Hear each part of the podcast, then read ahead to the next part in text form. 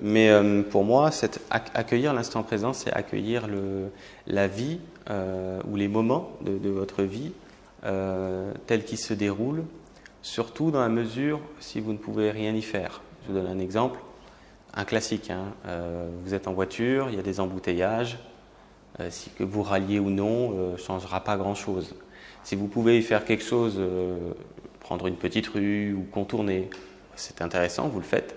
Si vous pouvez rien faire euh, face à une situation, quelle qu'elle soit dans la vie, euh, l'idée c'est de, faire avec la vie, comme on avait déjà dit, hein, et pas contre la vie.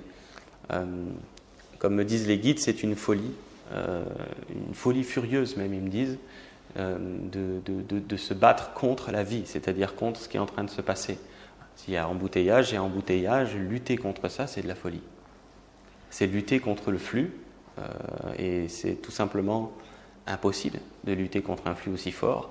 Euh, donc si dans votre vie vous avez des choses que vous pouvez améliorer, agencer, réguler ou régler, c'est très bien, faites-le, mais quand vous ne pouvez pas, hein, un autre classique, recevez des factures à la maison, ça ne vous fait pas plaisir.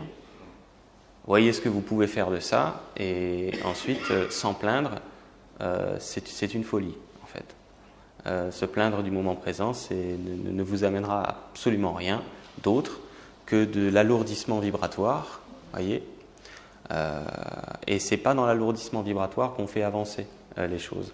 Quand on fait avancer les choses, c'est toujours parce qu'il y a un regain d'énergie, qu'il y a un regain vibratoire qui vous laisse accéder à une canalisation naturelle de pistes de solutions qui vont avec la situation.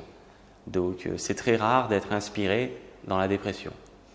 Je vous le dis. C'est très très rare, voire impossible, selon la profondeur. Par contre, dès qu'il y a un petit regain de quelque chose, dès qu'on sort un petit peu du trou, comme on dit, il peut y avoir des pistes de solutions qui arrivent.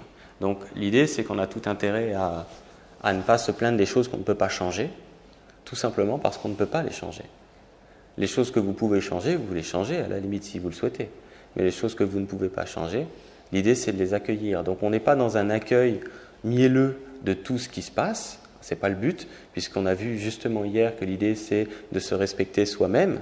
Hein, et soi-même, je le rappelle, j'aime bien l'écrire M apostrophe A-I-M-E.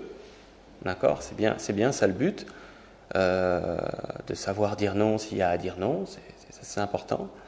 Et puis, euh, à côté de ça, vraiment, tout ce que, tout ce que vous ne. Tout ce que vous souhaitez parfois voir différent, mais que vous ne pouvez pas euh, vivre cela différemment, il faut, il faut absolument, enfin il faut, il n'y a pas de il faut, mais l'idée c'est que euh, c'est tout à notre avantage que, d'accueillir l'instant qu'on ne peut changer. Euh, accueil, c'est accueil, c'est être dans la bonne intelligence, d'avoir compris que je pouvais rien y faire et que si je m'en plains, je suis le seul ou la seule à en souffrir en l'occurrence, en tout cas dans l'immédiat. À la limite, vous pouvez même transmettre cette souffrance aux autres, hein, parce que quand vous n'allez pas bien et que vous allez vous plaindre en disant ouais, tu sais pas ce qui m'est encore arrivé, euh, alors attends, je vais te raconter, c'est un truc de fou. Euh.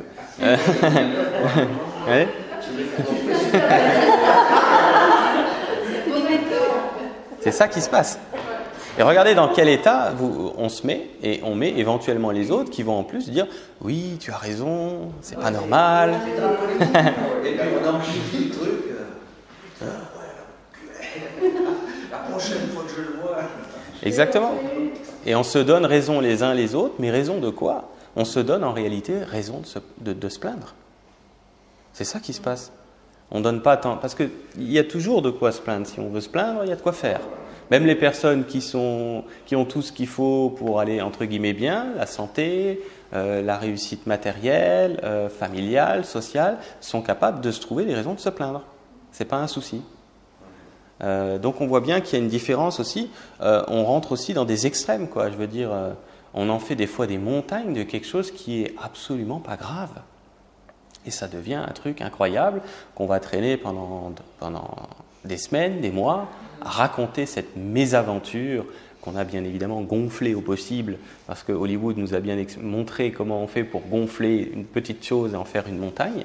Ça en devient une montagne, c'est extrêmement grave et anormal. Et on se rend plus compte qu'on a après cette, cette habitude chronique d'avoir quelque chose à redire sur la vie. Ben, en fait, le fait d'en parler, de, parler par exemple des embouteillages qu'il y avait ce matin, euh, n'est ni plus ni moins la preuve qu'on n'a absolument pas tourné la page et qu'on n'est absolument pas passé à autre chose entre-temps. Alors que le matin, il est déjà fini.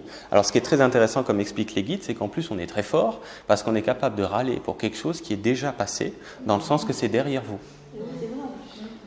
C'est vraiment euh, d'un ridicule incroyable. C'est déjà derrière vous, c'est trop tard, c'est fait. L'embouteillage est fait, c'est fini.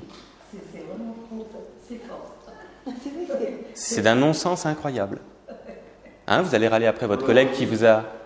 Ouais. Ce collègue de travail qui vous a mal parlé ce matin, le matin est déjà derrière vous depuis longtemps. C'est trop tard, c'est déjà fait. Comme si on aimerait rembobiner la pellicule en disant Attends, je vais découper ce truc, euh, ça va pas, euh, c'est pas normal.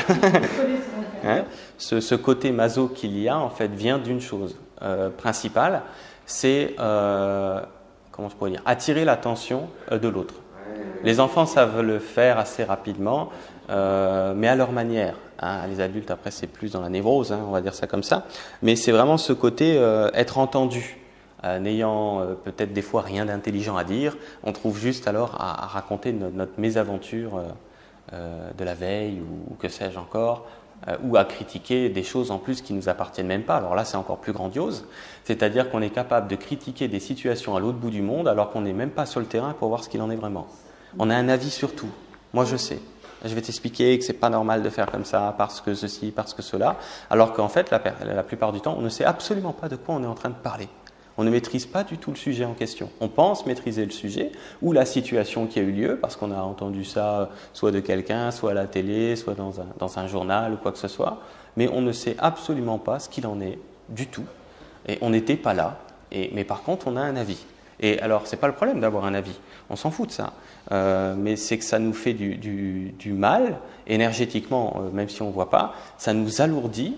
Après, on est chargé comme, des, comme un mulet qu'on charge jusqu'à plus de force parce qu'on s'alourdit et on ne se rend pas compte que quand on va critiquer une situation ou quelqu'un d'autre, comme euh, tout est un, on critique nous-mêmes.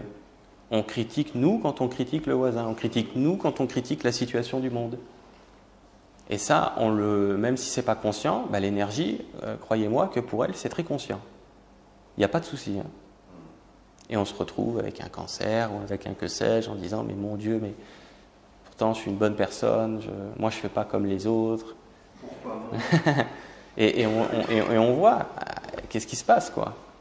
Donc en fait, pour simplifier l'idée de, de l'accueil de cet instant présent, c'est de, de, de faire équipe encore une fois, c'est toujours la même chose, faire équipe avec la vie, plutôt que, que, de raconter à longueur de temps que, que, la vie n'est pas capable de, de, de, faire les choses correctement.